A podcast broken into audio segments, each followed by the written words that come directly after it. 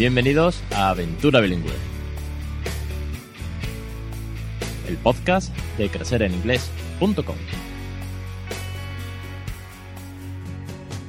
Arrancamos capítulo 54 del 8 de junio de 2017. Muy buenas, yo soy Alex Perdel y esto es Aventura Bilingüe, un podcast sobre bilingüismo para aquellos que no somos precisamente bilingües, pero tenemos la suerte o la locura de intentarlo. Digo suerte porque conversaba el otro día con una madre y me decía, joder, es que me decían al principio que se iba a volver loco a, mis niñas y ahora me dicen que qué suerte que hablan inglés. Bueno, pues sí, supongo que estamos, tenemos la suerte de estar tan locos, de emprender aventuras como esta. Y si no lo has hecho todavía y lo estás escuchando es que poco te falta para empezar. Y para echaros un cable, ya sabéis que tenéis en crecereningles.com barra curso toda la información de los cursos de bilingüismo en casa, porque no hace falta ser nativo para poder crear bilingüe, con videotutoriales, listados de vocabulario. La, idea es que a través de un método natural y divertido podamos enseñar inglés, una forma de comunicarnos con nuestros hijos, de, de, de entablar una relación muy, muy peculiar, muy cercana, ¿de acuerdo? El lunes vimos la séptima clase. Este lunes vimos la séptima clase que son los nueve meses de embarazo, cómo aprovechar esos nueve meses para prepararnos al bilingüismo, todo lo que podemos ir haciendo durante esos nueve meses. Y el lunes que viene daremos la octava clase que será conversando en inglés con la familia. No es exactamente conversar directamente en inglés con los abuelos o con los tíos, pero bueno, vamos a ver algunos tips de cómo motivar a la familia sin forzar a que participe un poquito en el inglés. Y nada, hoy vamos al tema que, nos, que, que, que vamos, es que, es que tenía muchas ganas de presentaros de nuevo a esta pedazo de colaboradora que ya sabéis quién es, lleva aquí desde el, desde el principio y es nada más y nada menos que Diana San Pedro. Vuelvo hoy con nosotros para dar unos consejos geniales de cómo meter el bilingüismo, cómo ir introduciendo poquito a poco el inglés en niños ya más grandes para saltar esa barrera de idiomática. Y bueno, tengo que dar la bienvenida. Diana, muy buenas tardes y bienvenida. Hola Alex, buenas tardes. Me alegro de volver a estar aquí. Es un placer tenerte. Te, hemos echado de menos. Mucha gente, y te lo digo de verdad, ha preguntado por ti, que dónde estabas. Yo sé que estabas hasta arriba eh, emprendiendo una aventura no bilingüe, que ya la, ya la llevas muchos años viviéndola, sino que es que estás, eh, bueno, pues eh, ayudando a mucha gente a aprender inglés y es que eh, estás inmersa en un proyecto de, dar clases por Skype, de cuentacuentos por la ciudad. Cuéntame un poquito en, en qué punto estás ahora mismo y luego vamos a dar algunos tips, algunos consejos. Bien, eh, todo este tiempo que es verdad que no he estado, pues ni he estado en tu podcast, ni me estoy moviendo por las redes sociales, pero quizás no tanto a nivel de blogs y todo, que antes estaba interaccionando más, pues como tú dices, ahora lo estoy dedicando eh, pues al tema de bebecuentos y cuentacuentos en inglés. Lo hago a nivel local aquí en Gijón, aunque no me importaría también extenderlo un poquito por Asturias. Estoy en ello hablando con otras ciudades y estoy haciendo eso y también estoy dando clases. Eh, voy a domicilio con niños muy pequeñitos. Pues mira, el, el, alumno más joven que tengo tiene dos años. Voy allí a las casas, están los papás y yo estoy, por ejemplo, en el salón con el niño y es hablarles en inglés el día a día. O sea, yo llevo juegos, llevo cuentos, pero si al niño le apetece comerse un yogur, pues vamos a la cocina y abrimos el yogur y, y echamos el azúcar, lo revolvemos. O sea, hacemos lo mismo que hice con mi hija, la vida diaria en inglés, pues con ese, con ese niño porque claro, a esas edades no puedes pretender que estén mirando para ti todo el rato haciendo a lo mejor la actividad que tú llevabas preparada con mucha ilusión. Uh -huh. Funciona siempre así. Entonces, nos pasa a los padres con nuestros hijos, pues cuando vas a, con un alumno, pues te pasa más. Entonces, me dedico a eso. Eh, también estoy dando clases por Skype, eh, pues tengo familias. Eh, se pone la mamá o el papá con los niños pequeños y por la cámara pues hacemos canciones, eh, les cuento un cuento, les enseño el cuento, me disfrazo, o sea, me pongo una peluca, me pongo eh, un trajecito, me quito la, me quito la camiseta, digo, o sea, bueno, la camiseta, a ver, ha sonado mal, me quito por ejemplo una camiseta, llevo debajo otra y digo, take off your uh, t-shirt o put it on, para enseñarles vocabulario de la, de la vida diaria, o sea que es eh, en plan lúdico pero también práctico para que los padres puedan luego aprovecharlo con sus hijos, ¿no? Porque, vale, está muy bien jugar y hacer canciones, pero también un poco cómo pueden hacer cuando se sientan a la mesa con ellos o cuando están en el baño, lavamos los dientes juntos, en broma, ¿no? No lo tal, pero cogemos como que echamos la pasta y todo eso por la cámara.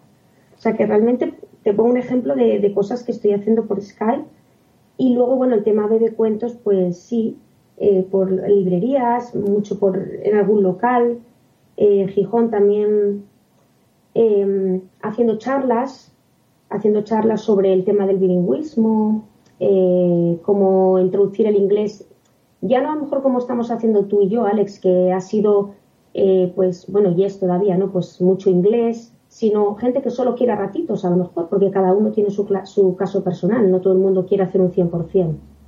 Entonces, bueno, un poco todo eso, pues entre promoción, preparar las clases, preparar los cuentacuentos, estoy, pues sí, tengo trabajo. Y aparte soy madre, claro, tengo una hija. y entonces, bueno, es, es, es mucho, sí. Pero estoy contenta, estoy contenta. Yo que me alegro, me alegro mucho que estés contenta y sobre todo que estás haciendo un trabajo, eh, bueno, todos los trabajos pueden ser satisfactorios, pero en este caso muy bonito y, divertido, lúdico. La verdad que, me gusta mucho escucharte decir todo esto porque me parece muy, muy bonito. Yo, bueno, ya sabéis que si queréis contactar con Diana, eh, tenéis su página en Facebook, que yo voy a dejar enlazada para cualquier duda o por si queréis eh, tener una clase con Skype con ella. Que por cierto, tenemos que hacer una, una clase nosotros, no solamente grabar los podcasts, porque seguro que es muy, muy divertido. Diana, una pregunta y enlazamos con el tema de hoy muchas eh, madres me están preguntando, y la verdad que van varias, con niños ya un poquito mayores, es decir, que no están haciendo la inversión al bilingüismo, no se están preocupando por este inglés desde el día cero, o desde casi que antes de que nazca, sino con ya edades de 3, 4, 5 años, donde la barrera de entrada es mayor, porque el niño lleva años acostumbrado a una sola lengua, porque ya no la va a asimilar de manera natural. ¿Qué tips o qué consejos o qué, qué recursos eh, puedes eh, aportar a, esas madres que están intentándolo de manera que ponen la tele o intentan poner la tele un ratito o intentan leer un cuento? ¿De qué manera podemos ir introduciendo eh, el inglés poco a poco? Que no sea todo de golpe porque obviamente va a costar mucho más. Bien, esto que comentas es también mm, es muy se repite mucho, ¿no? Los padres que, aparte de que están interesados de que sus hijos aprendan inglés, lo que necesitan es que alguien les resuelva las dudas que ellos tienen sobre el inglés. A veces es la duda la que te hace el que no des más pasos, no que no tengan el conocimiento de inglés, que muchas veces no es, no se necesita que sea eh, muy, muy elevado. Son esas dudas, ¿cómo hago? Pues bien, por ejemplo, un niño que ya tiene una edad y la tele nunca la vio o la vio muy poco en inglés de pequeño y ahora ya se niega yo lo que propongo, porque me lo preguntan en las charlas o a gente a la que asesoro por Skype, yo lo que les propongo es, por ejemplo, escoge un día a la semana que no tengan actividad por la tarde, porque normalmente los niños ya en primaria por ahí ya están apuntados a muchas cosas. Eh, por ejemplo, un viernes, vamos a poner, o un sábado por la mañana. Y va a ser eh, la tarde del inglés que no tiene que ser toda la tarde, puede ser un par de horas o incluso una hora, ¿no? Entonces, se puede escoger una película, ponte que al niño le gusta una de Disney, la que le guste, la, su favorita, ¿no? Puedes ponerla en DVD y se va a poner en inglés y antes o después vamos a preparar, por ejemplo, popcorn o vamos a hacer un cake. Entonces, va a ser en inglés, es, es decir, va a ser como una party, English party, que va a ser película y una receta o unas palomitas o incluso una manualidad. Y ese ratito va a ser solo inglés. Entonces, vemos, vemos eh, pues media hora de la película en inglés o la película entera o un capítulo, si es una serie que tengas eh, de son DVD de series de Peppa Pig o algo así. Vemos un capítulo o media hora o la película entera en inglés y después hacemos popcorn y lo comemos. O las, las hacemos antes que el niño, mientras tú haces la receta, él sigue hablando en español, tú le sigues hablando en inglés. Es decir, tú vas a respetar ese rato que solo sea en inglés, tú lo haces, el niño tiene opción a, no querer hablar inglés o, ¿me entiendes? Pero él te va a seguir más o menos, porque además es muy visual, mientras tú preparas la, la receta, él te está viendo y te va a ayudar. Y luego sentarse y ver la película ese ratito en inglés. Entonces va a ser solo una vez a la semana, una vez cada 15 días, cada uno escoge y es algo que él va a entender que ese día tiene ese rato para papá o para mamá, pero en inglés. Yo lo, me parece que es divertido, no es algo muy extenso, es en la intimidad del, hogar, no les pones fuera y consigues que vea la tele una vez a la semana y que no pasa nada, porque lo vea un poco en inglés, que además como es una película que ya conoce, no se va a perder. Yo lo propondría así. Yo uno de los consejos que he dado eh, varias veces, y, bueno, lo, doy desde la lógica de lo que leo a muchas muchas madres, muchos padres que están haciendo lo mismo. O, y también un poco, pues, cómo lo haría yo, porque son consejos que intento dar, aun cuando mi hijo ya ve la tele en inglés y no se va a quejar en ese sentido. Y es que me, me resultaba muy, muy curioso que muchos niños, en tu caso, por ejemplo, tú dices que la película ya se la sabe en español, no le va a poner problemas en inglés. Yo me he encontrado con gente que me ha dicho lo contrario. Y es, se la sabe también en español las canciones o, lo que pasa en la, en la película, los dibujos, que no quiere verlo en inglés porque las voces no le gustan. Entonces le dije a una madre una vez, y esto fue presencial, en una charla que no tiene nada que ver, pero soy el tema. Y me dijo, oye, pero eh, ¿qué hago si es que no le gusta ver Peppa Pig en inglés? Y le dije, vale, ¿hay dibujos que nunca ha visto en inglés? Me dijo, sí. Digo, ¿ha visto alguna vez Paw Patrol? ¿Eso qué es? Digo, la patrulla canina. Dice, no, no la ha visto nunca, o creo que nunca la ha visto. Digo, vale, pues los que no conozca, pónselos en inglés y los que conozca, déjaselo en español. Te digo como alternativa, porque, eh, bueno, cada niño es un mundo, obviamente, pero sí que me parece muy buena idea lo de hacer una tarde eh, alrededor del inglés, vamos a llamarlo así, de manera de que todo gire o sea hacer, eh, como tú dices, popcorn o como bien, no sé, meter toda una pequeña rutina que no hago bien mucho y que no sea muy intensa, de manera que sea natural, divertida, como siempre hablamos. Así que no es tan complicado, pero sí que al principio es verdad que la barrera del miedo y de, por dónde empiezo es, es muy grande.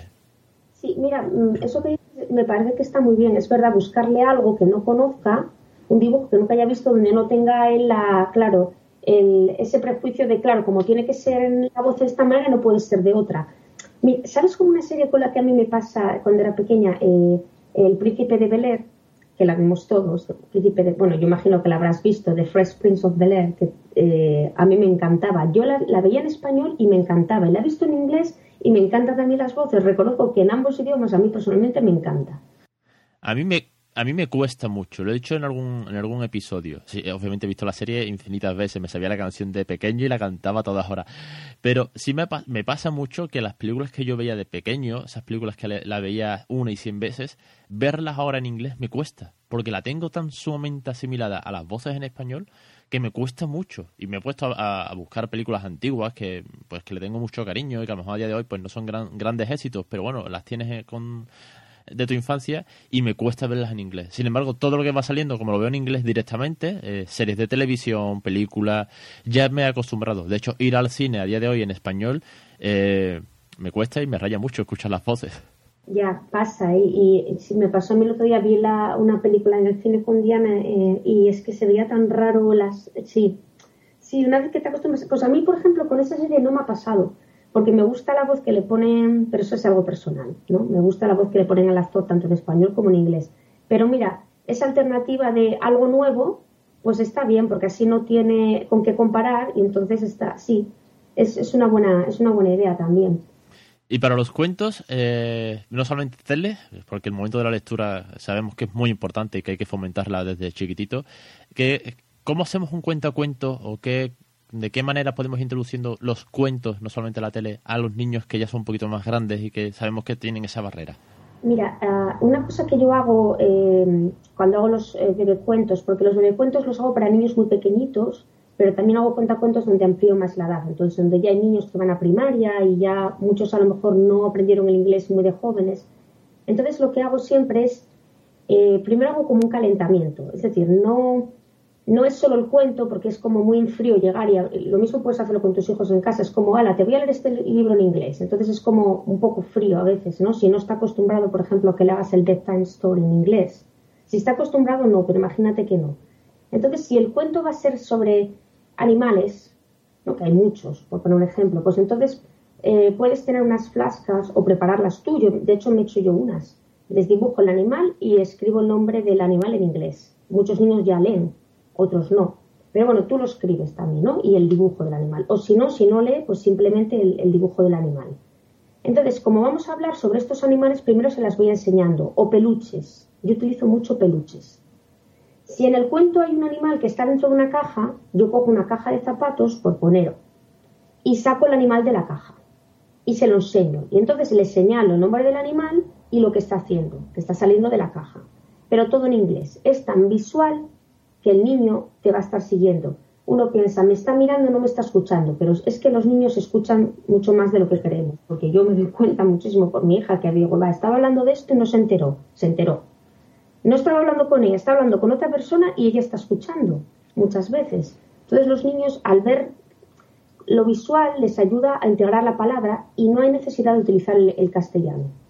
Eh, también otra cosa que o sea, ya te digo, si el cuento va, por ejemplo, sobre animales o sobre colores, pues le enseñas primero los colores. Antes de empezar con el cuento, incluso una canción relacionada con los colores, una canción relacionada con los animales. En YouTube hay un montón de canciones, puedes buscar la que más te guste. O un ritmo que tú te sepas, inventártela. Yo muchas veces me las invento, y muy sencillas, o sea, no utilizo nada muy complicado. Y repito los nombres de los animales, hago la mímica. Entonces, antes de ponerte con el cuento, un poco de visual y un poco de mímica, apoyarte de eso. Porque eso ayuda un poco a calentar, a no coger y ya te abro el libro y me pongo directo con el libro. Y recomiendo también libros que tengan, aunque no es necesario, eh, que tengan estas eh, flip de flap, que son estas ventanitas de levantar. ¿Sabes los que te digo, no? Los libros que tienen como como si fuera una cartulina que se levante y hay una cosa oculta detrás. Sí, con lo cual siempre sorprende un poco más, no sabes lo que hay detrás. Y a lo mejor cuando lo va a abrir se lo apartas. Bueno, cada, yo creo que todos los padres tenemos nuestras estrategias, ¿no? A lo mejor se lo apartas y, y se lo vuelves a acercar, así en plan de risa, y el niño pues ve, uy, y ya capta su atención. Yo creo que lo más difícil, lo más complicado es captar la atención. Al principio, una vez que la captas, el niño ya está metido en ello, pero por eso no entrar muy directo, empezar con una canción, mímica o hacer algo de...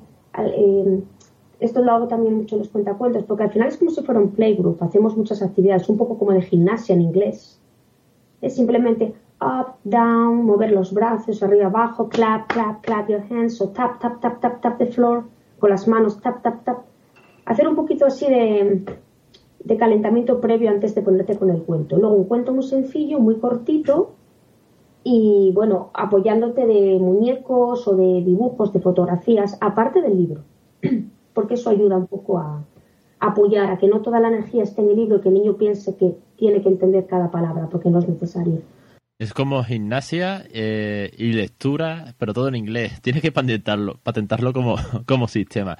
Y sobre todo, lo que más me gusta es, una vez más, eh, el que tenemos que ser muy payasos con esto. Es decir, te digo, me lo vas contando, me voy riendo Lo que pasa es que no quiero que entre en el micro, pero me río mucho porque es em, me resulta muy familiar cuando has dicho que tienes que jugar, tienes que improvisar, o si te sabes eh, el tono de la canción.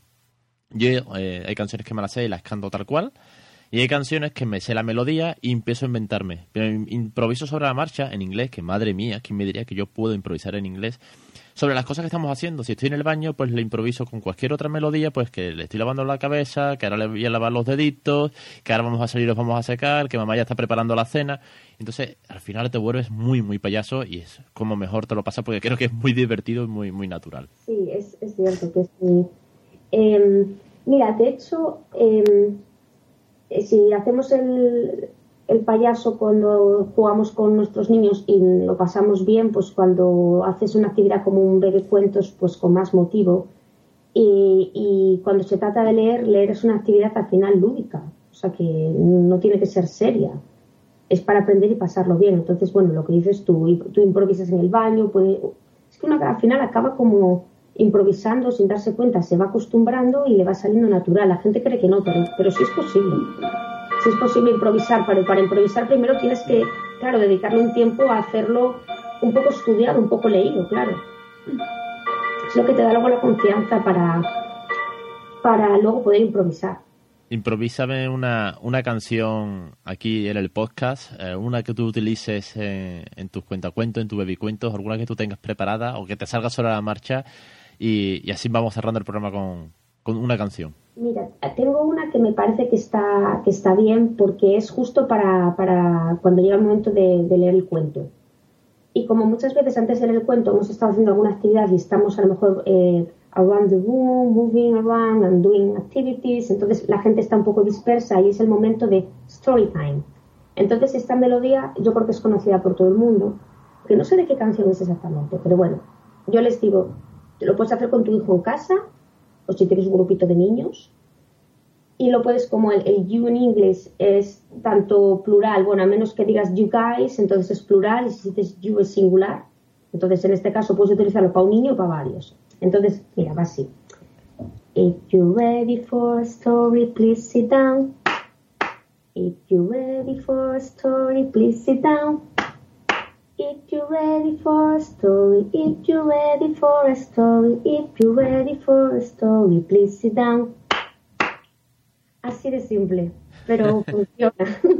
Vas acercándote al niño, le coges de la mano y le ayudas a sentarse. Das las palmas y tú te sientas también, ¿entiendes? If you're ready for...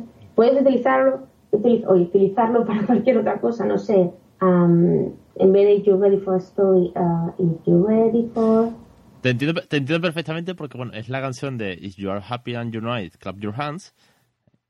Y esa llevo eh, si el niño, si el peque tiene 18 meses, que va a cumplir ahora, eh, puedo llevar 17 cantándole esa canción. Y, bueno, lo de Clap Your Hand lo hace automáticamente, o casi siempre lo hace. La verdad que es muy divertida y sirve mucho para improvisar porque es, es muy rítmica y simplemente tienes que meter frases que encajen eh, en ese ritmo, con lo cual es muy, muy, pero que muy divertida. Diana, es un placer volverte a tener aquí, de verdad que sí. Gracias por todos estos consejos. Eh, tengo que hacer un post, eh, no, aparte del podcast, poniendo todas estas, estas cositas, porque al final entre todos vamos sumando, como siempre digo, entre todos sumamos que, vamos ayudando a difundir el bilingüismo. Y para último, para despedirte, eh, aunque yo voy a poner las notas, eh, tu Facebook y demás, ¿dónde te podemos encontrar por si alguien quiere ponerse en contacto contigo y hacer una clase divertida por Skype? Perfecto, pues eh, en mi Facebook, eh, bueno, es eh, Baby English Diana San Pedro. De todos modos, sí, lo, vas a poner tú porque es más fácil, es que dicho de palabra. De todos modos, si entras en Google y pones simplemente Baby English Diana, ya aparece, ya aparece mi Facebook. Entonces, en mi Facebook me podéis enviar un mensaje, también a través de mi correo electrónico dss79 hotmail.com. Ahí también podéis enviarme un un, email y bueno, yo respondo siempre, así que aparte eh, me podéis... yo mira, en, mi teléfono también lo tengo eh, subido en, en, el Facebook, lo que pasa que no tengo WhatsApp. Entonces, mucha gente como sé que prefiere WhatsApp o prefiere a lo mejor mensaje, pues os doy la opción del mensaje y el, y el Facebook. Me podéis contactar por ahí y sin ningún problema, sin compromiso, podemos hablar y oye, a lo mejor llegamos a un acuerdo. Yo encantada. Pues Diana, muchísimas gracias una vez más por participar, por tus consejos y por este reto divertido que al final, de verdad, siempre, siempre es divertido eh, ver la naturalidad con que haces las cosas y cómo los enanos van aprendiendo inglés sin, sin que se den cuenta, jugando y pasándoselo bien. Muy bien, pues gracias Alex, gracias por tenerme aquí, un placer. Es un placer haberte tenido aquí. Espero que vaya muy bien y que algún día pueda ir yo un día a tu, a tu te cuento allí. Pasa que estás al norte yo estoy al sur. me pilla lejísimo, pero ojalá que un día podamos hacer un tallercito juntos. Y a vosotros, ya sabéis, os espero el lunes que viene con otra clase a las 8 y 20, conversando en inglés con la familia, dentro del primer curso de introducción al embarazo y al bilingüismo en casa. Que cualquier cosa, cualquier duda, cualquier pregunta, pues crecereninglés.com barra contacto os espero los jueves siempre en Aventura Bilingüe a la 1 y 5. Ah, y muy importante, casi se me olvida. La semana que viene tenemos un invitado especial, iba a ser programa yo solo hablando, pero viene con nosotros Francisco Domínguez, que ya estuvo en el programa hablando del Brexit, hablando de buscar trabajo en Inglaterra, un tema que se salió un poco de lo normal. Y ahora vamos a hacer un tema que ya anuncié hace varios meses y es que lo teníamos planteado, pero por agenda no hemos podido cuadrar hasta ahora, y es el tema, y os lo adelanto ya, veréis por qué, de la robótica, el inglés y la diversión. Cómo aprovechar eh, la robótica eh, aplicada a los niños con robots pequeños, robots sencillos de manejar y de montar, para meter un poco el inglés y para además divertirnos y bueno, pues jugar de otra manera. Y eh, lo más mm, divertido de todo esto, o lo más especial, y por eso lo anuncio ya, es que vamos a hacer un sorteo de un robot súper, súper chulo. Entonces, bueno, todos atentos la semana que viene, que ya daré más detalles de cómo se participa en el concurso, porque uno de vosotros se va a llevar un robo a casa. Así que ya daré más detalles. Os espero la semana que viene en Aventura Bilingüe.